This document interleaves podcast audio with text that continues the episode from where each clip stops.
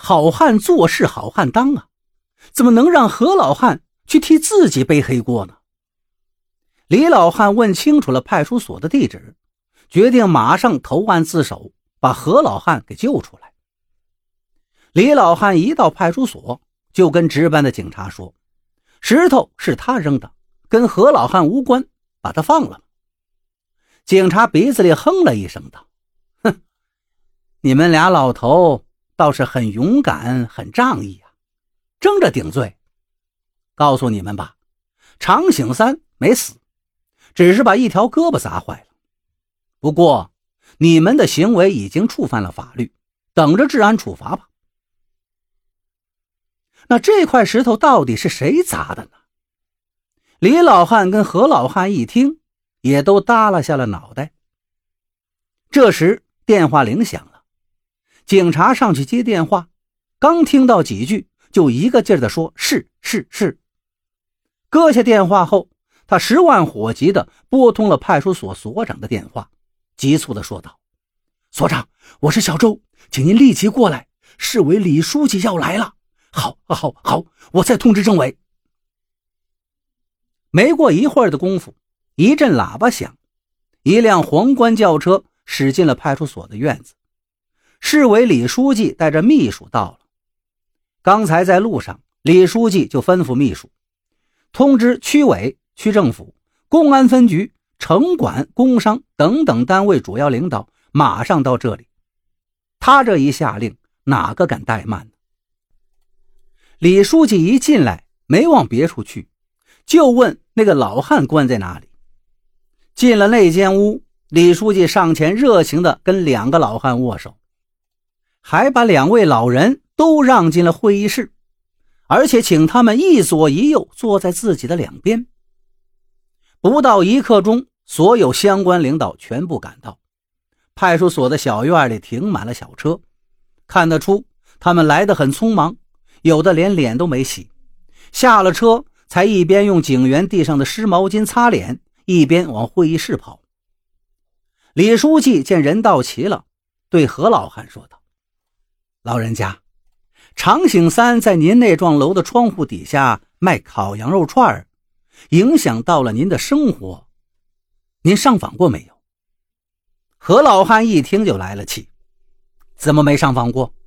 工商、城管、派出所、区委、区政府我都去过，可是到处给我踢皮球啊，没人管呀。李书记的目光往下面扫视了一圈。口气变得不客气了，太不像话了！这么点小事就解决不了吗？逼得老人家急了眼，要用石头砸人自己解决。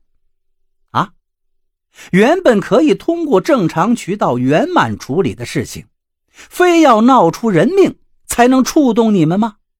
啊，我还听说，出事之后，两位老人家争着要当凶手。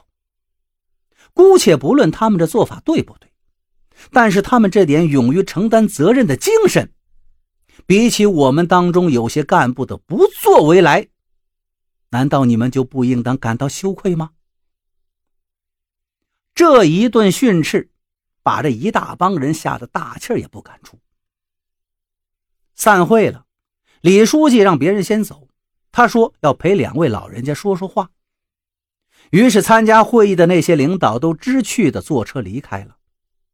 到了这时，李书记才开始埋怨李老汉：“爹，我是昨天晚上接了我娘的电话，才知道您来看何伯伯了。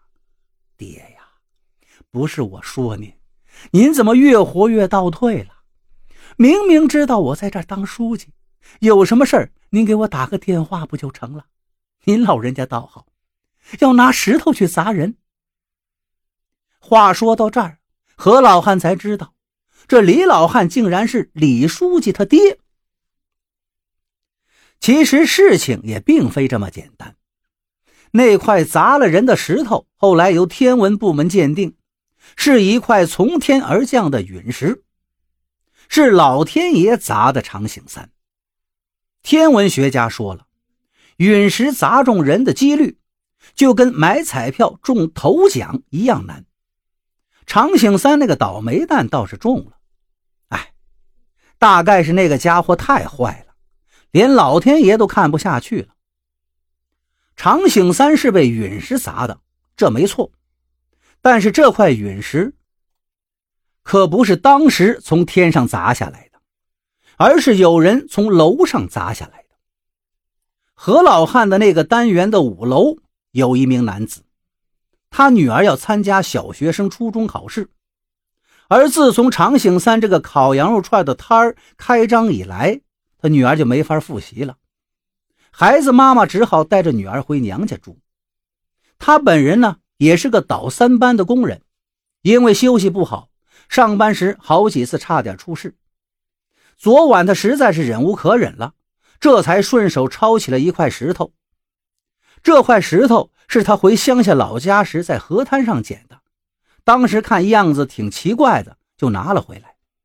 他拿着这块石头，拉开黑咕隆咚的厨房的纱窗，朝下面的长醒三砸去，居然真被他砸中了。多日来郁积在心头的这口恶气终于是出了，然后他就蹑手蹑脚的继续回床上睡觉了。